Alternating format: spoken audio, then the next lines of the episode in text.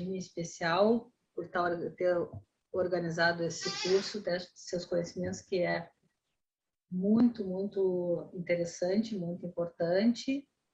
Só não dá spoiler na minha apresentação aí. Bom, e é, daqui a pouco aparece ali a resposta. Então, uh, o meu papel aqui é falar um pouco, testar um pouco né, os conhecimentos na área das colites em geral, uh, mas focando principalmente na doença inflamatória intestinal. Muito bem. Eu sei que tem um, um delayzinho, né? Ok. Primeira, primeira pergunta, então, é, todos os aspectos descritos abaixo sugerem um diagnóstico de retocolite ulcerativa, exceto letra A, mucosa colônica granular e exudativa, letra B, uma mucosa colônica edematosa e com erosões pontiformes e sangramento espontâneo, letra C, mucosa colônica edematosa exudativa e com úlceras estreladas rasas. Letra D, mucosa colônica com edema, enantema e úlceras que iniciam no canal anal e vão até a transição reto-sigmoide. E nenhuma das alternativas acima. Vamos responder.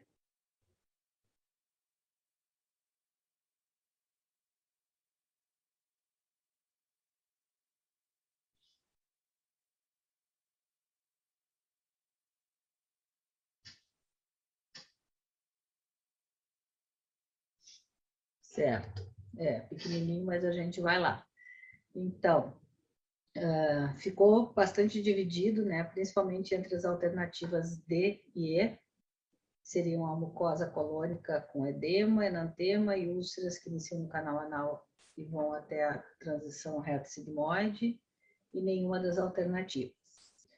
Realmente, a alternativa certa é a D, ou, melhor, né? A resposta certa é a B, que é a única que não está correta na sua, na sua descrição. Por quê? Então, vamos, vamos esmiuçar. Mucosa granular uh, é uma característica bastante comum na retocolite ulcerativa, que é aquela forma que a gente vê os pontos brilhantes de luz fragmentados na mucosa, a exudação, né, o edema, que é a redução da visibilidade dos vasos da submucosa, erosões pontiformes, extremamente comum também, né? bem característica da retocolite ulcerativa. Uh, úlceras rasas, não que não se possa ter úlceras profundas na retocolite, mas normalmente elas tendem a ser mais rasas, de uh, formatos variados, mas aquelas úlceras estreladas formando quase uma rede é bastante comum. E aqui vem a, vamos dizer, a pegadinha, né? Que é o envolvimento do canal anal. Uh, o envolvimento do canal anal nunca acontece na retocolite ulcerativa. Eu acho que esse é, um, é uma parece uma questão bastante simples, mas eu quis ressaltar aqui porque a gente, nós podemos ter uma lesão inflamatória que inicia na junção escamo-colunar ali, né? na linha pectínea, uh, ascendendo, mas jamais envolvendo o canal anal. Acho que essa é a grande, a grande questão fundamental e importante em relação a essa questão. Tá bom, pessoal? Vamos para a questão 2, então. A segunda questão, uh, o enunciado é: paciente feminina, 28 anos, que iniciou há sete meses com intensa dor abdominal diarreia pastosa com muco, sangue em mais da metade das evacuações e apresenta as imagens endoscópicas abaixo, sendo a imagem mais uh, a superior o reto e a inferior o sigmoide. O diagnóstico mais provável, se nós formos ouvir essa história e olhar essas imagens, letra A, reto colite ulcerativo. Letra B, doença de Crohn. Letra C, BC. Letra D, amebíase. Ou letra E, nenhuma das alternativas acima. Podem responder.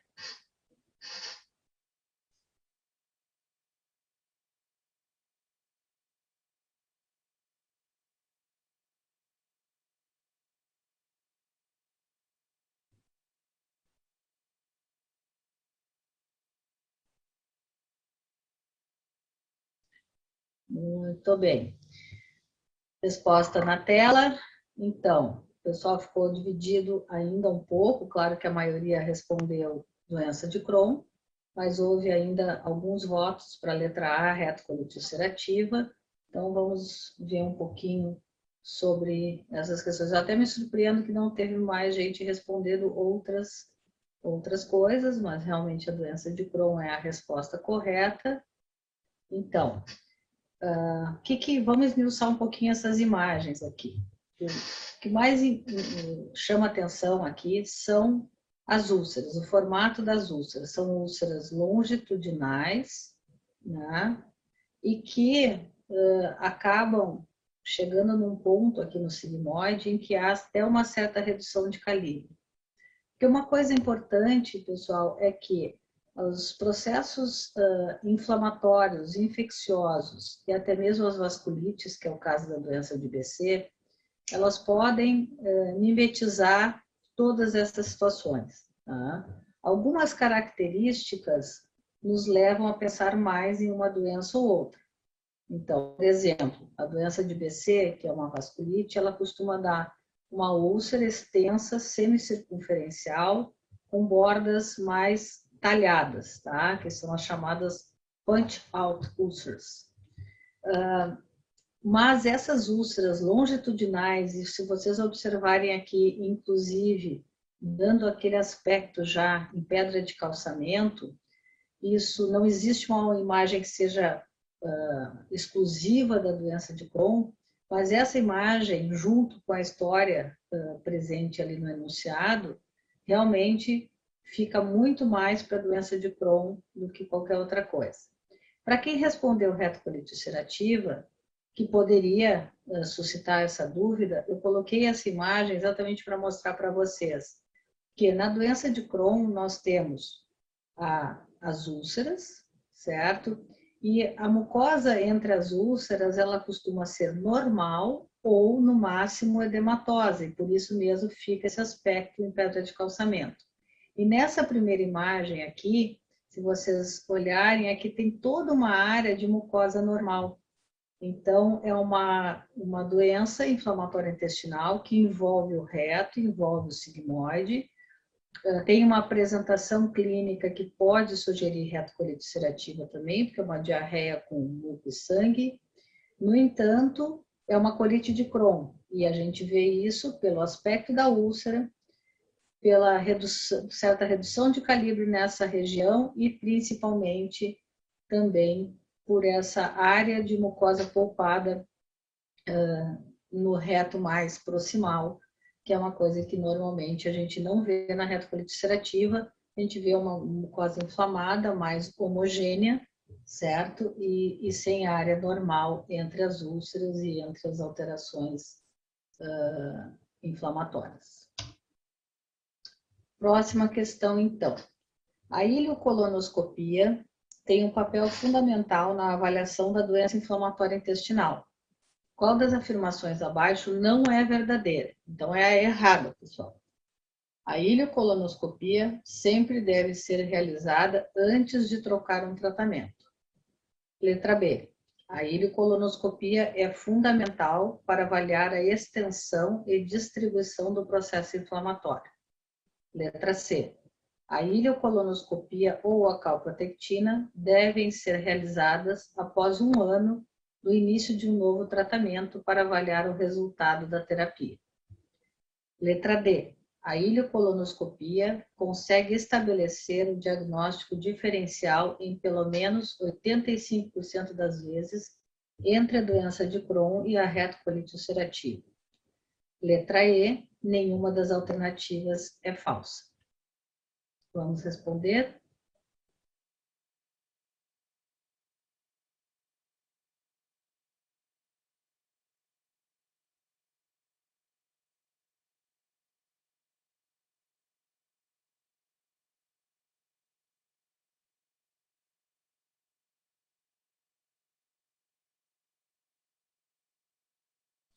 Muito bem.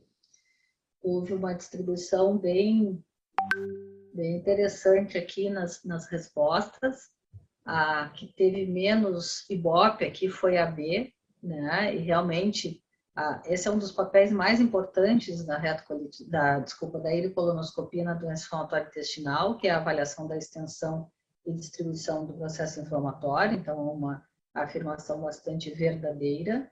Tá? E agora nós vamos ver, então, por que, que a letra. Opa! Por que, que a letra.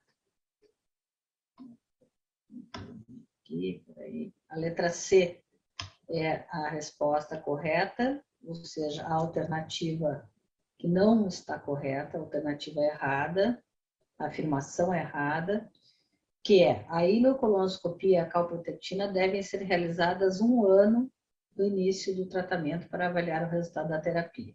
Bom, em primeiro lugar, assim, nós sabemos que existe uma boa correlação entre a calprotectina fecal e o aspecto endoscópico e a própria cicatrização de mucosa. Então, muitas vezes, nós podemos até usar a calprotectina em substituição à ileocolonoscopia principalmente de uma forma mais precoce, tá? Então, quando nós iniciamos um tratamento, já é importante a gente ter uma ideia de uma resposta clínica, laboratorial, mas também uma resposta a nível de mucosa. Então, ou nós olhamos e fazemos uma colonoscopia, ou nós fazemos uma calprotectina bastante precocemente, entre 3 e 6 meses após o início do tratamento na afirmativa um ano, então é esperar um pouco de tempo demais. O que nós podemos fazer é uh, fazer a calprotectina mais precocemente e jogar uma, uma hipoloscopia para mais adiante. Mas nós temos que fazer uma avaliação entre 3 e 6 meses após o início do tratamento, ok? Uh, sempre é importante nós fazermos uma avaliação endoscópica antes de fazer qualquer mudança de tratamento tanto para nós sabermos a, a avaliar de que ponto nós estamos partindo, vamos dizer assim, quanto para poder termos certeza de que o que nós estamos tratando realmente é a inflamação, ela tem que estar presente, isso confirmada pela ileocolonoscopia, quanto para que nós possamos afastar uh, alterações infecciosas que podem estar uh, promovendo, então, a, a sintomatologia. Tá? Então, nós temos três grandes razões para fazer uma ileocolonoscopia antes de qualquer troca de tratamento. E sim, realmente nós temos a probabilidade de uma ileocolonoscopia, e aí vem a, sempre essa afirmação, nós temos que examinar o ilho, em 85% das colonoscopias de fazer esse diagnóstico diferencial. Vamos para para a quarta pergunta, que é: a imagem abaixo é característica de uma retrocolite ulcerativa. Qual a classificação de Maio para a intensidade do processo inflamatório presente? Letra A, Maio 0. Letra B, Maio 1. Letra C, Maio 2. Letra D, Maio 3. Letra E, Maio 4. Vamos responder.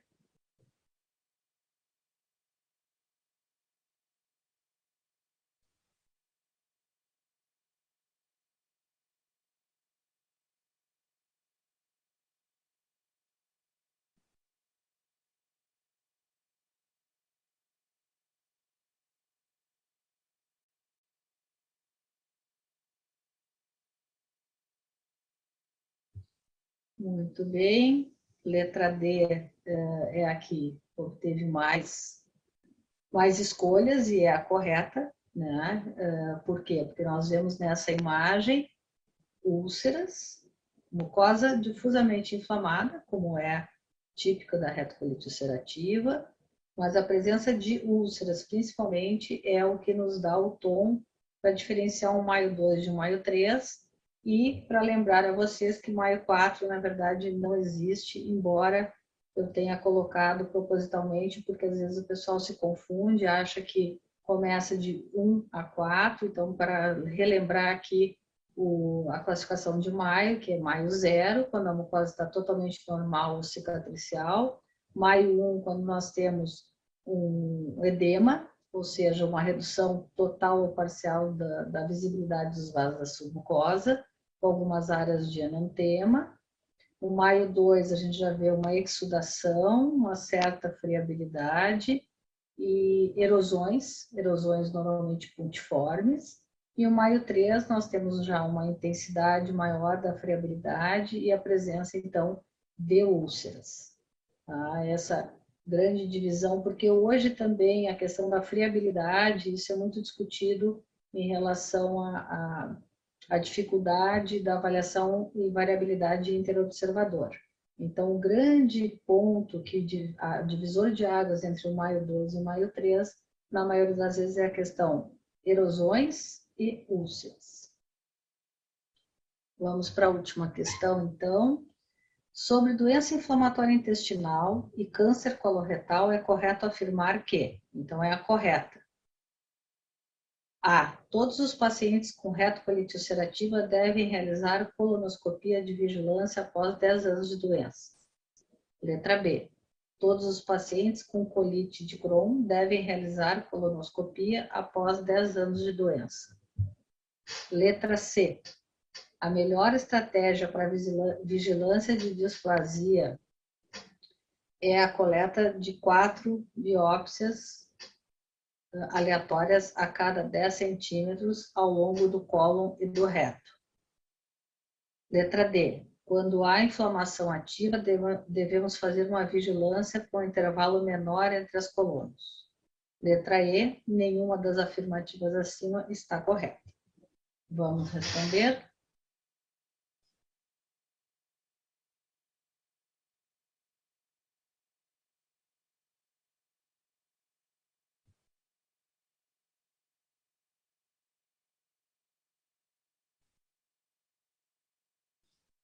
Também ficou bastante dividido, né? sendo a letra C e a letra D que tiveram um pouco mais de resposta, mas na verdade, pessoal, vamos lá. A resposta correta é nenhuma das alternativas está correta de fato. Por quê? Primeiro, porque aqui eu chamo a atenção, nós devemos oferecer a ilicolonoscopia, a vigilância da displasia a partir do oitavo ano do início dos sintomas, tá? E não 10 anos. É, existia um conceito antigo que era a partir do décimo ano, mas isso já mudou, esses são os guidelines atuais, a partir do oitavo ano de, de doença, então. Outra questão importante é que uh, quando nós temos uma uma atividade endoscópica, isso fica muito difícil de nós fazermos a vigilância e, de fato, o melhor é fazer a vigilância quando o paciente está uh, sem atividade. Então, quando nós fazemos uma, uma ilicolonoscopia, tem atividade, ao invés de nós reduzirmos o intervalo da vigilância, na verdade, nós devemos é buscar a cicatrização de mucosa e o intervalo da, da vigilância nós vamos ver logo a seguir. Tá? Uma outra questão importante uh, é que quando a extensão da doença não ultrapassa o reto, na retocolite, ou um terço do, de comprometimento do cólon na colite de Crohn, esse paciente tem o mesmo risco de câncer coloretal do que a população em geral e ele não precisa entrar num programa de vigilância endoscópica, ok? A forma mais correta de nós fazermos essa vigilância é fazendo as biópsias direcionadas por, em lesões, que a maioria delas são visíveis à, à luz branca com aparelho de alta definição. Se nós não tivermos isso, a cromoscopia convencional, com o carminho azul de metileno, e o protocolo de quatro biópsias, né, em cada quadrante, a cada 10 centímetros, ele definitivamente não é a melhor forma de se fazer a vigilância, mas que deve ser utilizada na ausência de um aparelho de alta definição e onde não haja nenhuma expertise em cromoscopia. Eu já cheguei no meu tempo, então eu tô, estou encerrando a minha. Martins que vai nos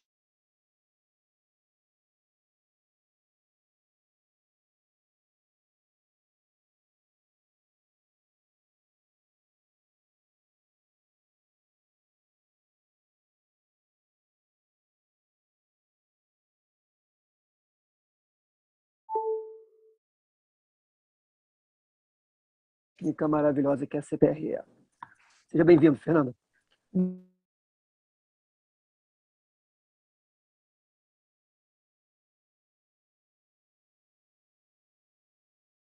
É, estenose, a presença também da, dos participantes, né, que sexta-feira, essa hora da noite, estão aí nos acompanhando. É, a primeira questão.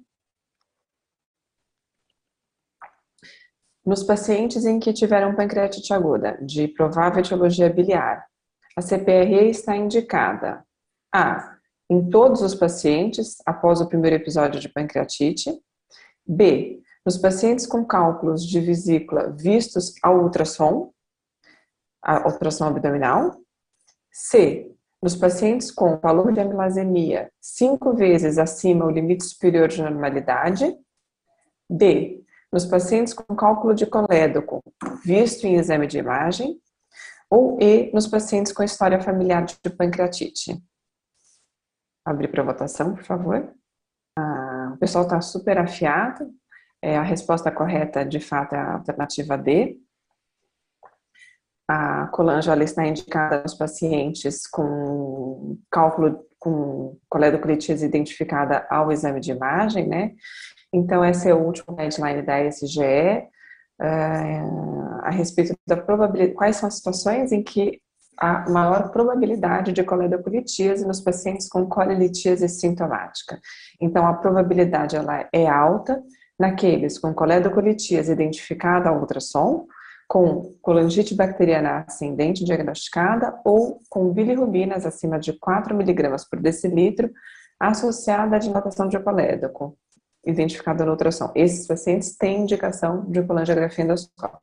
A probabilidade ela é intermediária nos pacientes com dilatação do colédoco, alteração de enzimas hepáticas idade acima de 55 anos, esses pacientes eles devem ser investigados por ecoendoscopia, colange-ressonância ou uma exploração intraoperatória da via biliar, mas não, não há consenso de realização de colangiografia pré-operatória. E a probabilidade é baixa naqueles pacientes sem fatores preditores ou apenas com antecedente de pancreatite.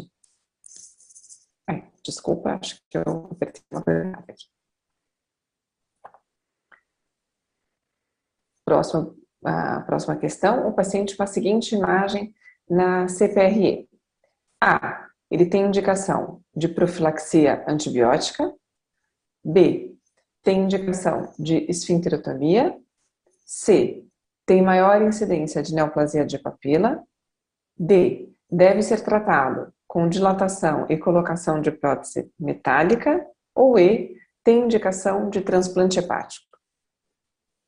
Aqui a, a maioria da, da plateia escolheu, tem indicação de transplante hepático, acho que eu posso uh, ter adicionado aí um fator de confusão, mas pelo menos acho que o importante que é o reconhecimento da doença, que isso é uma colangite esclerosante primária, acho que por isso que todo mundo indicou o transplante hepático, isso foi, isso é super válido, né, acho que todo mundo identificou o diagnóstico, fez o diagnóstico da colangite esclerosante primária, mas nesse caso, a alternativa correta, ela é a indicação de profilaxia antibiótica. Por quê? Uh, eu não, a gente não, eu não coloquei dados clínicos na, associados a essa imagem, né? Então, acho que isso gerou alguma confusão também para a plateia, mas acho que o mais importante aqui foi que todo mundo reconheceu o diagnóstico da imagem colangiográfica, isso é super importante. É um paciente com colangite esclerosante, todos os pacientes com esclerosante têm indicação de profilaxia antibiótica é, durante a realização da CPRE. Aqueles com estenose dominante sintomática tem indicação de um tratamento endoscópico com dilatação hidrostática da estenose. Nesse grupo de pacientes, o uso de prótese plástica está associado a uma alta taxa de oclusão que leva à piora das estenoses. Não há nenhum tipo de indicação de prótese metálica autoexpansível para esse grupo de pacientes. Transplante hepático, ele tem a sua indicação sim, naqueles com cirrose descontrolada com de acima de 14, com colangite de repetição e com prurido intratável. Como eu não dei dados clínicos nesse caso, por isso eh, a opção para essa questão seria a, mas é importante que todo mundo reconheceu a doença. Sobre essa condição, sobre a condição ilustrada na foto abaixo, qual alternativa está correta? A. Trata-se de uma situação de baixo risco de complicações e não requer intervenção terapêutica. B. O tratamento de escolha é a colocação de prótese metálica autoexpansível. C. Uso de needle knife está contraindicado. D. O aspecto é altamente sugestivo de tumor intraductal mucinoso. Ou E. Pode levar a colangite ou pancreatite aguda, devido à obstrução quase completa do fluxo bílio-pancreático. Votação, por favor. Aqui a, a plateia de novo, está todo mundo pronto para fazer a prova na, de título com as questões de colante, todo mundo indo super bem, todo mundo muito afiado. Resposta certa é a letra E, é um cálculo impactado na papila.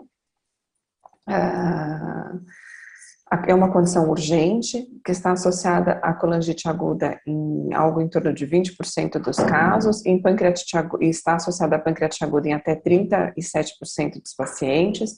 O tratamento de escolha é a papilotomia, que pode ser realizada com papilotomo convencional ou com knife. Essa é até uma das situações em que a gente usa o knife com maior segurança. E as complicações do procedimento, as principais são a hemorragias e pancreatite. A próxima questão, um paciente masculino de 72 anos, etilista, com icterícia obstrutiva, indolor, com perda de peso há três meses. Ele veio para a realização de uma colangiografia endoscópica essa é a imagem. Qual que é a hipótese diagnóstica mais provável? A. Pancreatite crônica. B. Neoplasia da cabeça do pâncreas. C. colangiocarcinoma. D. Obstrução biliar por compressão extrínseca ou E, neoplasia da vesícula biliar. Essa é uma imagem típica do sinal do duplo ducto, né? Nós vemos aqui a, de uma dilatação tanto do ducto biliar quanto do ducto pancreático. Aqui a imagem da colangio-ressonância eh, desse mesmo paciente é um sinal típico de neoplasia da cabeça do pâncreas. Todo mundo também, a grande maioria foi muito bem nessa questão também. Bom, questão 5. Qual tipo de reconstrução gástrica tem o menor impacto para a realização da CPRE? A. Biorrot 1. B. Biorrot 2. B. Biorrot 2. C. Duodenal switch. D. Bypass em Y de Ru. Ou E. Duodenopancreatectomia. Cirurgia de Biorrot 1 Perfeito, essa é a, é a, resposta correta mesmo. Aqui eu preferi ilustrar as, respostas, a, a, as alternativas com imagens, que acho que fica muito mais fácil, né? A gente, uma imagem vale mais do que mil palavras, e hoje, diante de tantas cirurgias,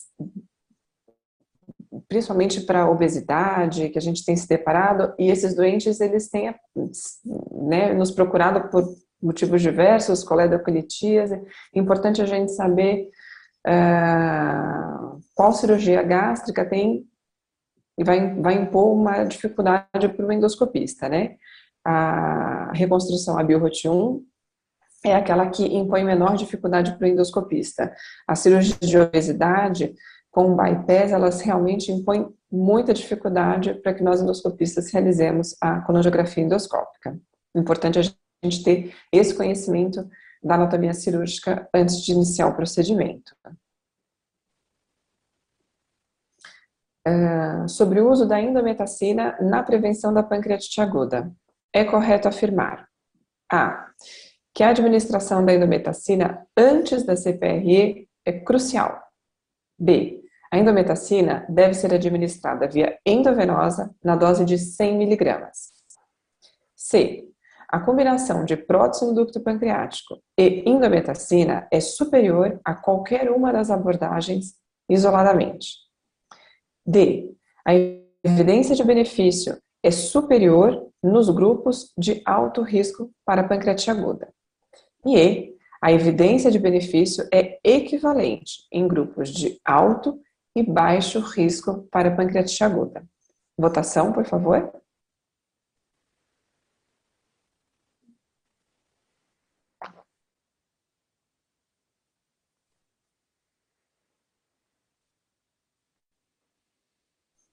D. A resposta escolhida pela maioria da plateia é a resposta correta. A evidência do benefício ela é superior nos grupos de alto risco. A combinação de anti-inflamatórios retais e prótese do pancreático não mostrou benefício, não se mostrou superior a qualquer uma das abordagens isoladamente.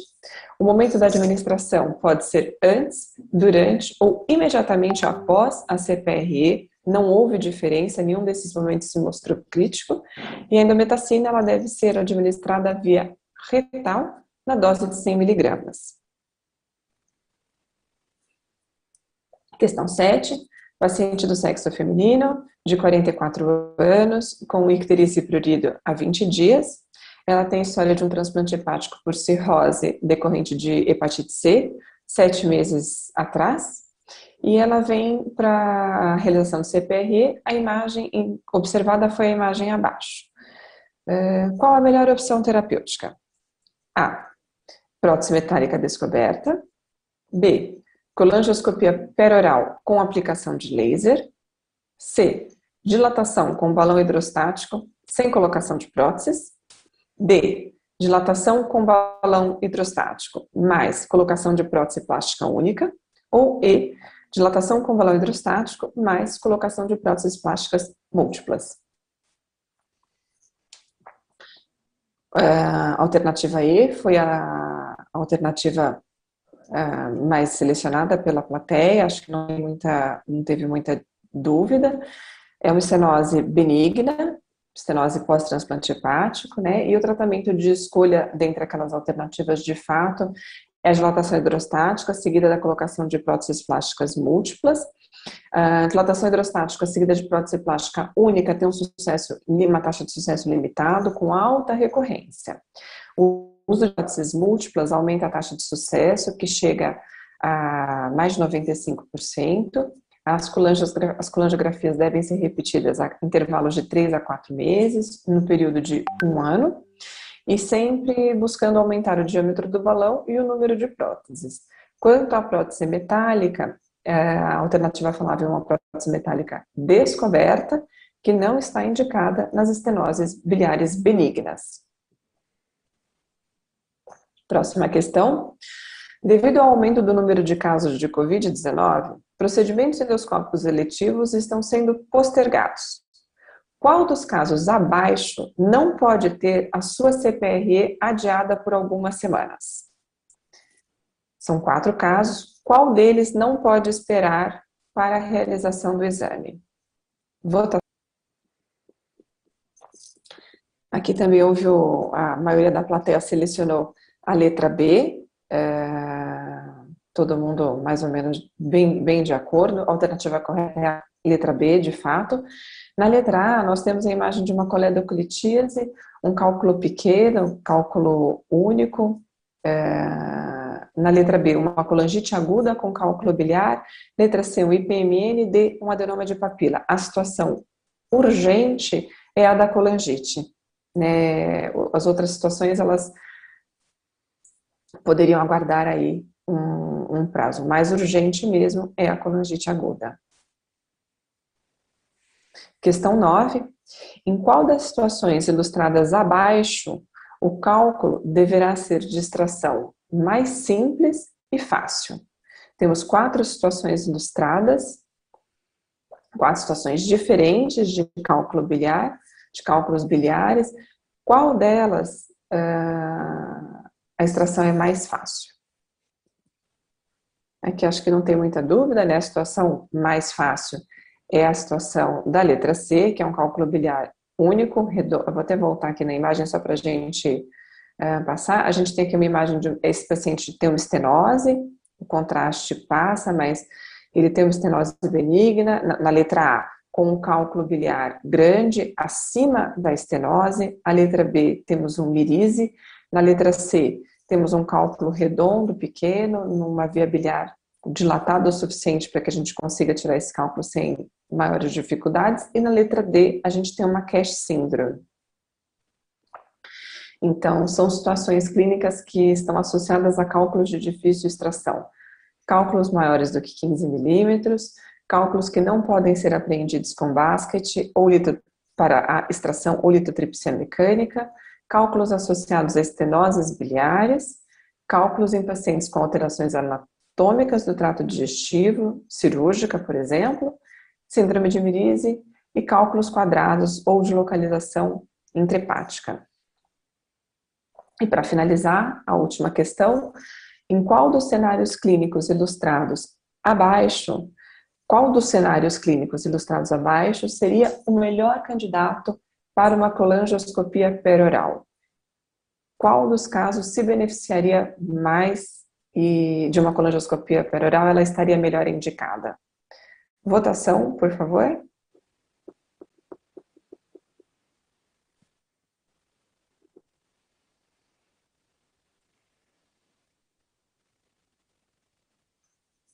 Aqui acho que ficou mais dividida essa, que talvez a questão que tenha gerado maior distribuição aqui uh, das escolhas, né?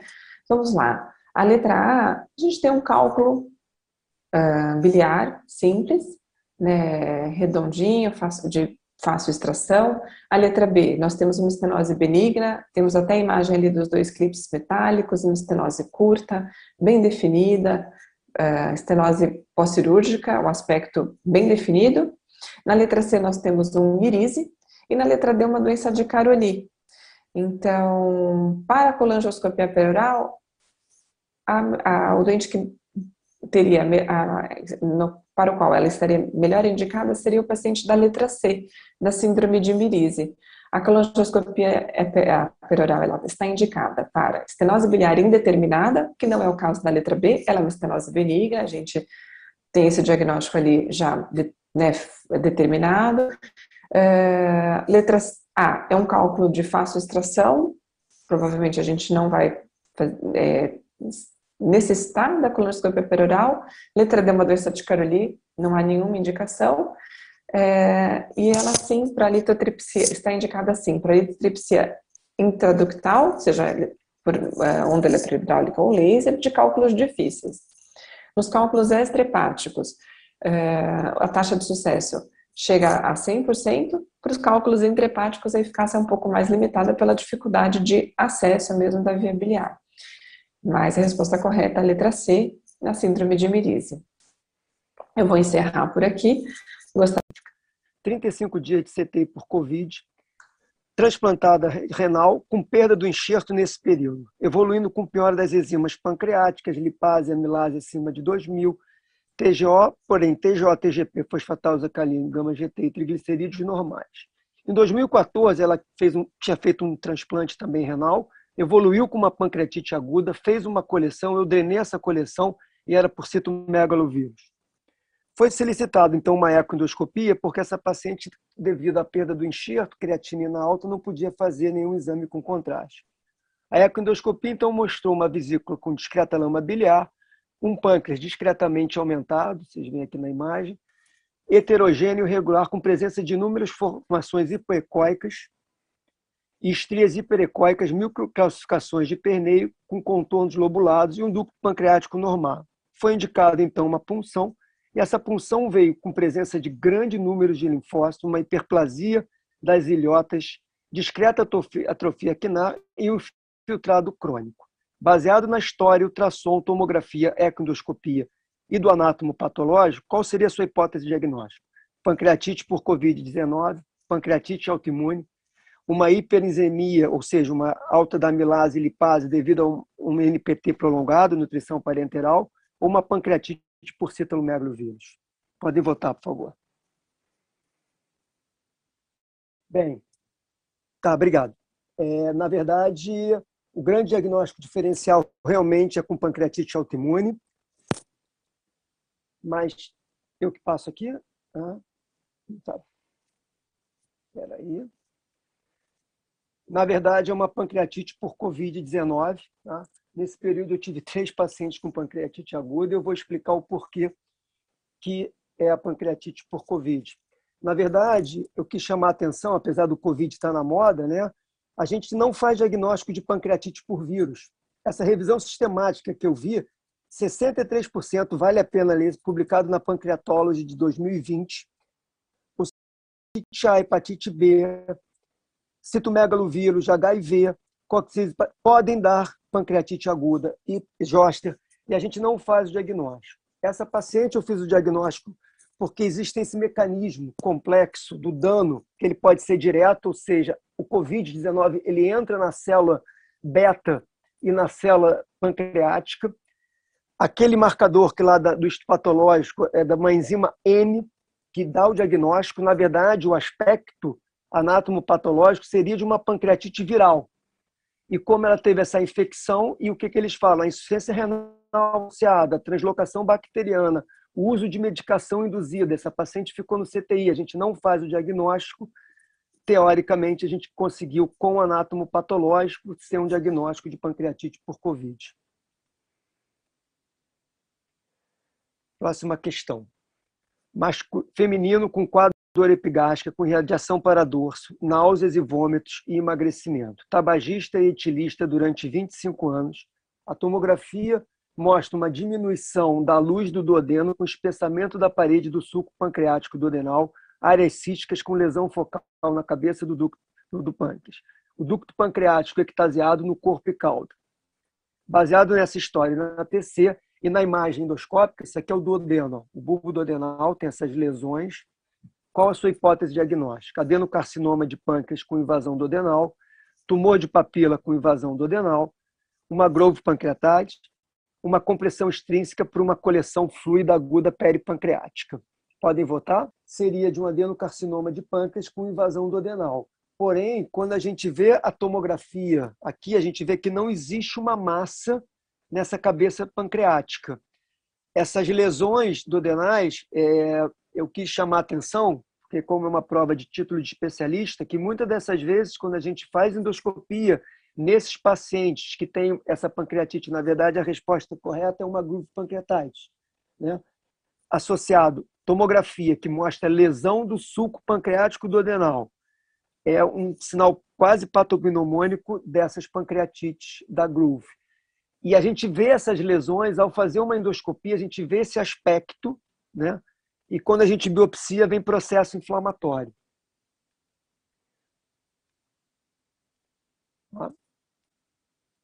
Então, só para lembrar, a gente tem hoje, no passado, quando essa a grupo pancreatite ela foi descrita, ela era uma doença ligada ao álcool e ao fumo. Hoje a gente sabe que não necessariamente precisa estar ligado, mas a tomografia e a ressonância mostram essa bem essa alteração bem no suco pancreático do adenal, que pode ser é, com essa invasão do adenal. Tá? Você vai ter duas formas, uma forma pura, uma forma segmentar a realização da ecoendoscopia ela tem um papel fundamental não só na biópsia e também para afastar até uma neoplasia pancreática, como vocês votaram.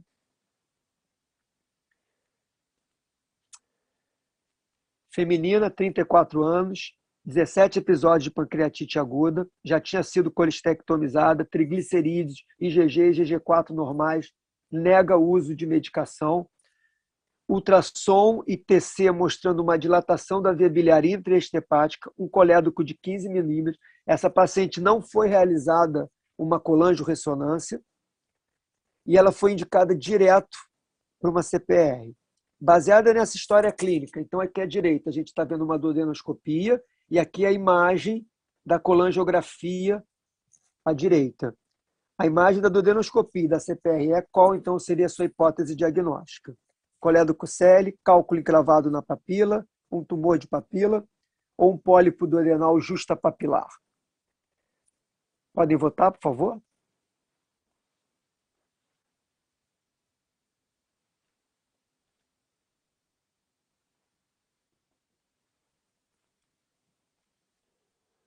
Ah, desculpa. Ah, parabéns.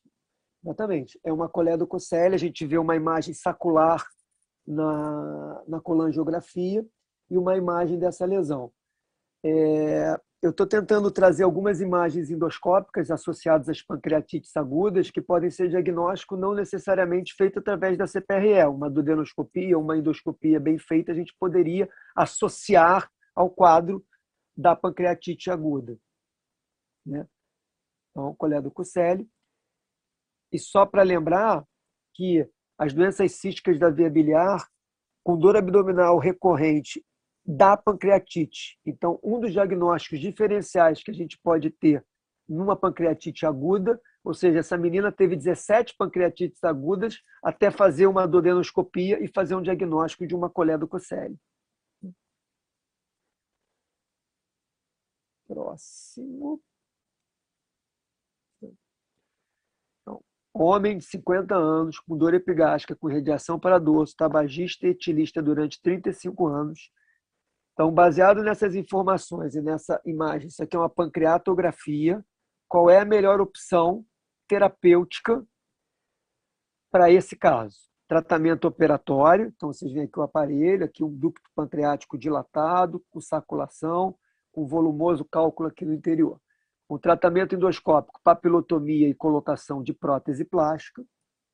Tratamento endoscópico, papilotomia com litripsia mecânica ou litripsia extracorpórea por ondas de choque. Podem votar? Tratamento endoscópico com papilotomia, 31. Tratamento endoscópico com litripsia mecânica. Na verdade, o item B e C talvez seja a nossa realidade aqui no Brasil. Mas a resposta correta é a litripsia extracorpórea por ondas de choque. Tá? Essa é uma revisão da Sociedade Europeia, onde a recomendação que uma litripsia extracorpórea por de cálculos maiores que 5 milímetros, com ducto pancreático obstrutivo localizado na cabeça e corpo do pâncreas, que era o caso. Cálculos menores que 5 milímetros, a gente poderia, então, tratar por endoscopia. Então, ela sugere o uso da terapia endoscópica após o paciente sem desobstrução espontânea do cálculo. Tá? Mas a grande diferença seria o tamanho do cálculo. Então, cálculo maior que 5 milímetros, a gente deveria fazer a extracorpórica. Cálculos menores que 5 milímetros, eles podem, então, para CPRE. Para tratamento endoscópico, como foi a questão, a letra B e a letra C. Tá?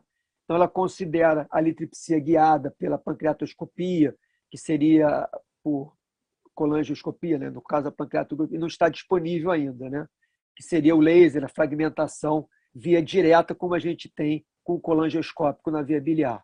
Né? Próximo. Então, esse é um rapaz que eu tratei esse ano, masculino, 32 anos, no período de um ano e meio, ele fez seis episódios de pancreatite aguda.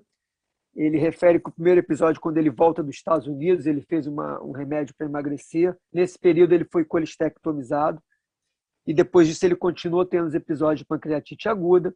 Uma ressonância que mostra, e a dodenoscopia, se vocês verem aqui, a ressonância está até com o sinal aqui da seta, ele mostra uma, uma imagem de aspecto polipode, indissociável da cabeça pancreática, protuindo para a luz do adenal. Foi indicado então uma CPRE. A CPRE então mostra aqui uma papila minor aumentada, papila major normal. Qual é o seu diagnóstico baseado na história clínica do adenoscopia? Ele faz uma ecoendoscopia aqui à direita, ó, que mostra a papila minor abaulada, e mostra uma pancreatoscopia, mostrando aqui um ducto pancreático. Pólipo de duodeno mais virso normal, giste mais virso normal, Santorini Celi mais pâncreas de viso invertido, tumor de papila mais pâncreas de viso incompleto.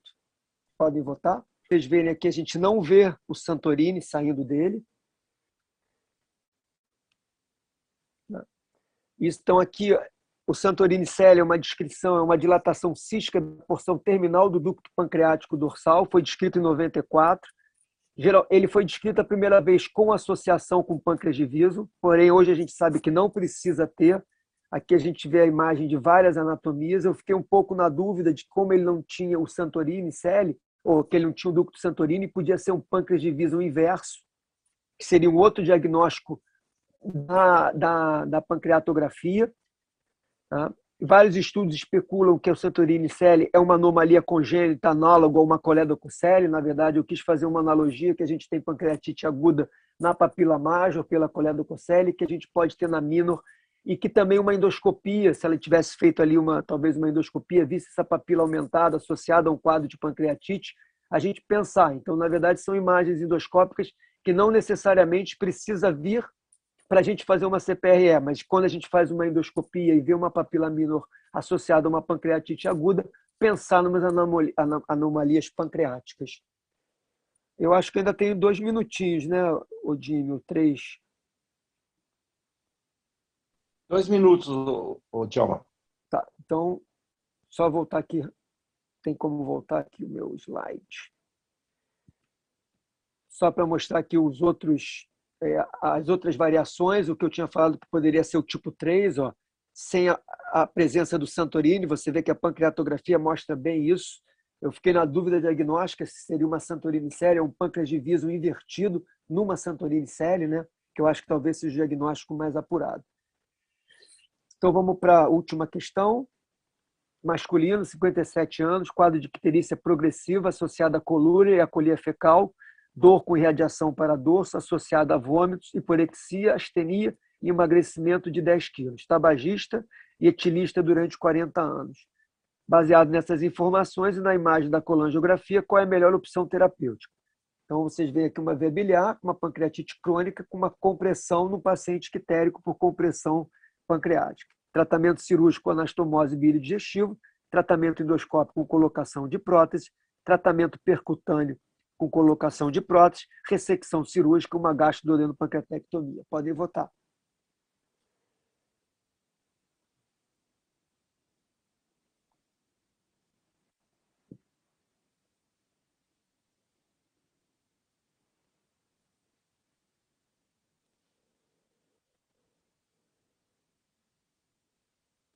Parabéns. Tratamento endoscópico com colocação de prótese. É isso mesmo.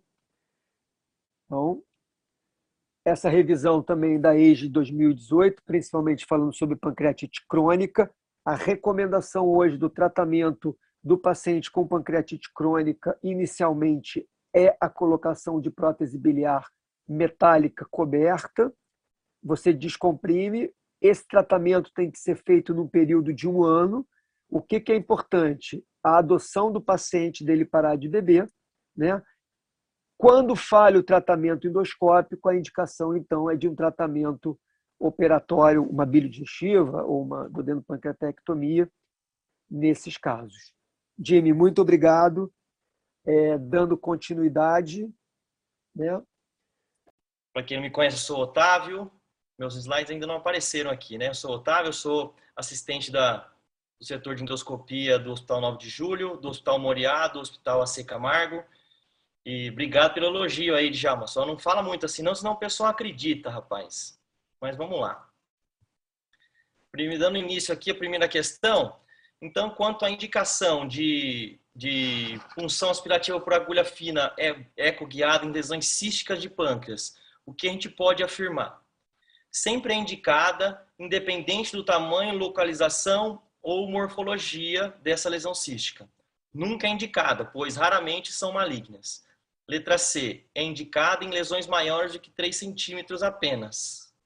Letra D. É indicada em lesões menores do que 3 centímetros em pacientes idosos. Ou a letra E. É indicada em lesões maiores que 3 centímetros ou com nódulo mural, ou dilatação do ducto pancreático principal, ou uma lesão associada, uma massa associada. Podem votar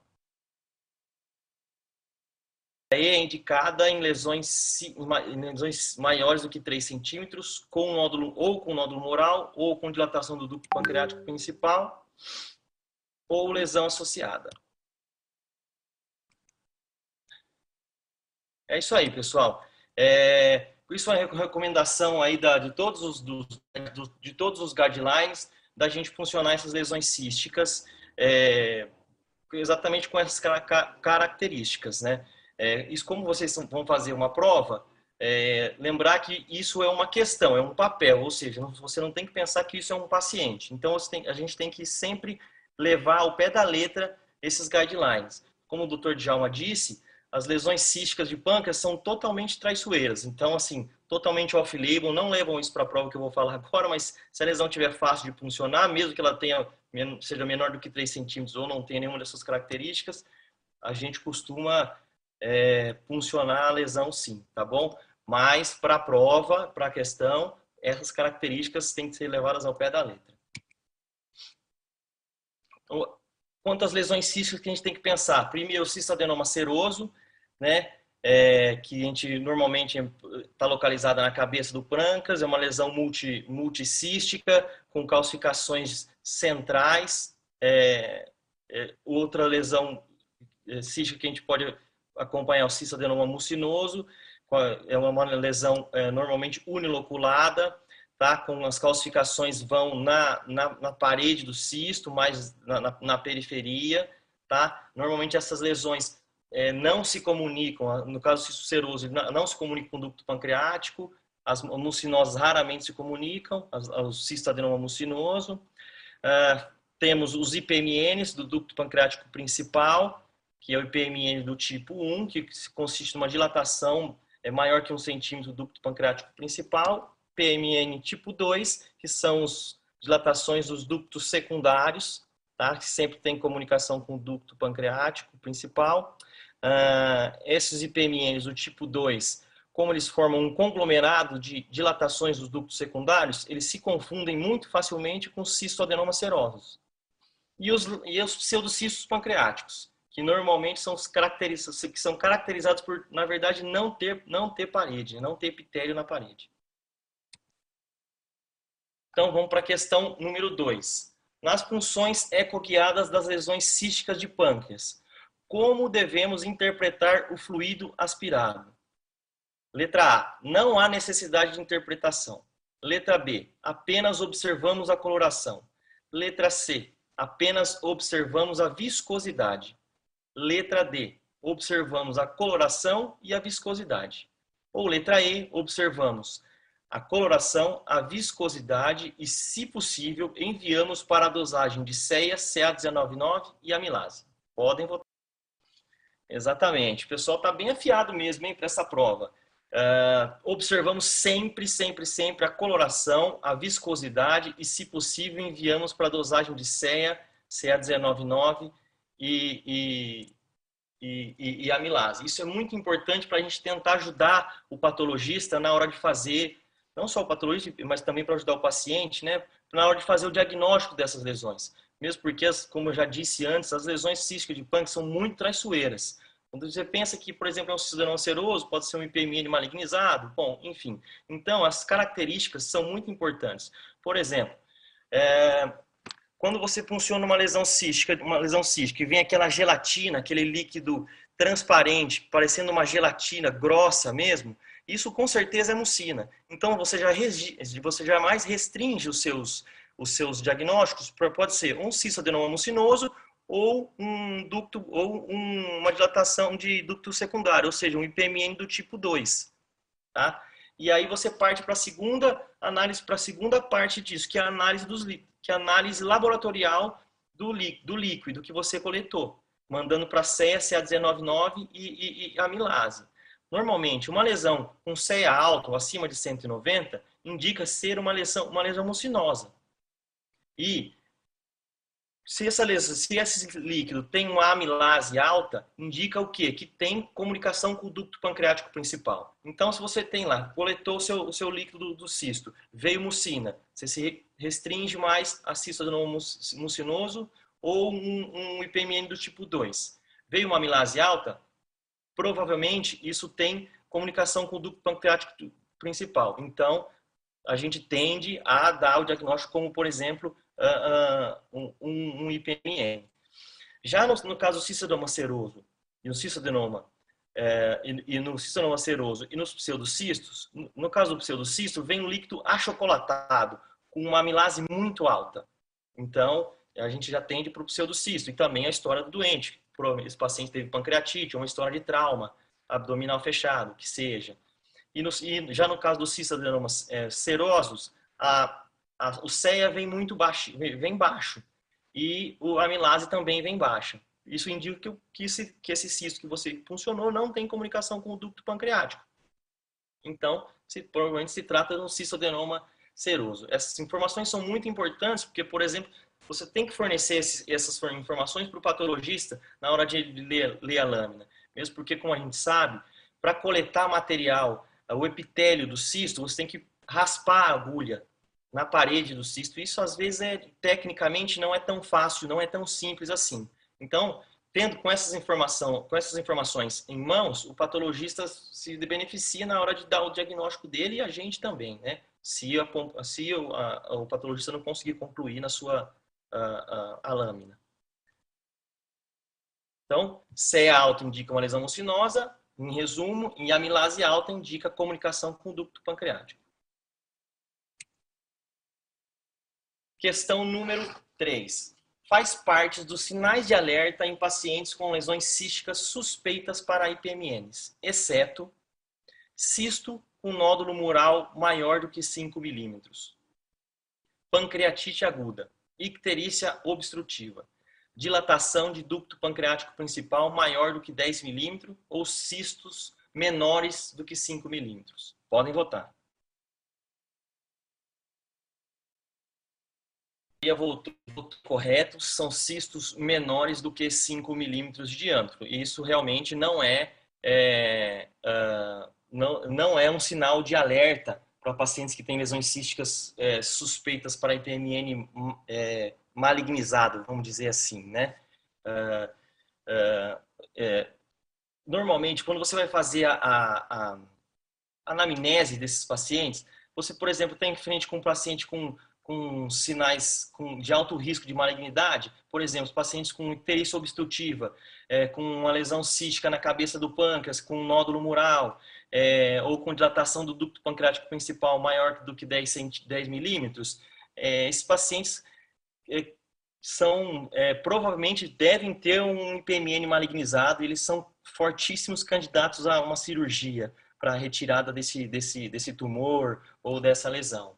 É, já se esses pacientes ele, ele apresenta de outra forma, por exemplo, ou só com uma pancreatite, ou fez um exame de imagem que vê um cisto, um cisto maior do que 3 centímetros, ou com um nódulo mural, como a gente já disse, é, ou esse cisto cresceu é, mais, mais que 5 milímetros em, menos, em, em, pouco tempo, em dois anos, ou tem alguma linfadenopatia, esses pacientes são que candidatos a fazer uma ecoendoscopia com punção, porque provavelmente eles têm uma, eles têm uma, uh, um, uma lesão suspeita para a malignidade. Ah, se eles não têm é, é, nada, nenhum desses sintomas, ou seja, se ele tem aquele cisto, um incidentaloma, vamos dizer assim, que são as lesões menores do que 5 do que 5 milímetros, esses pacientes vão só para controle, é, com, com, tomografia ou mais, melhor, com, com pancreato, com colante pancreato ressonância a cada dois anos, só para segmento destes, desses tumores.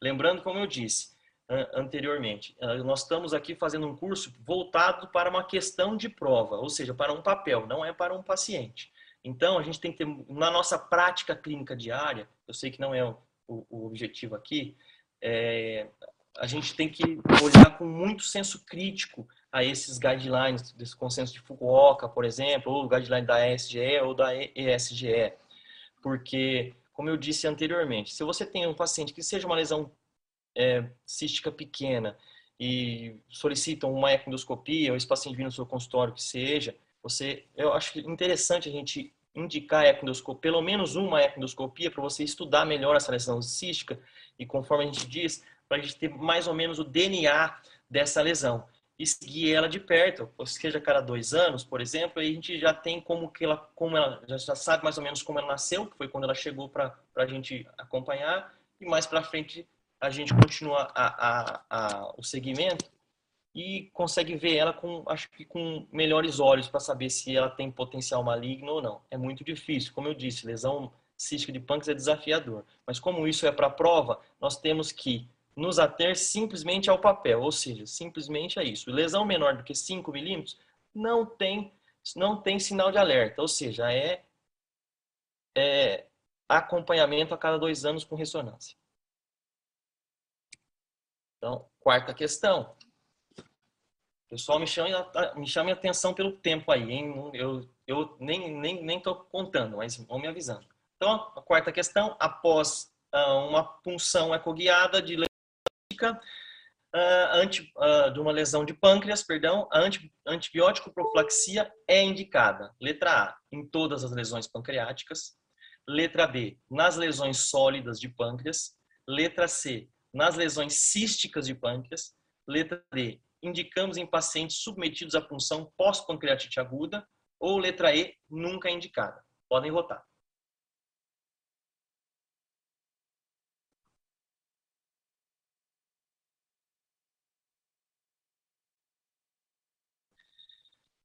Vamos lá. Opa.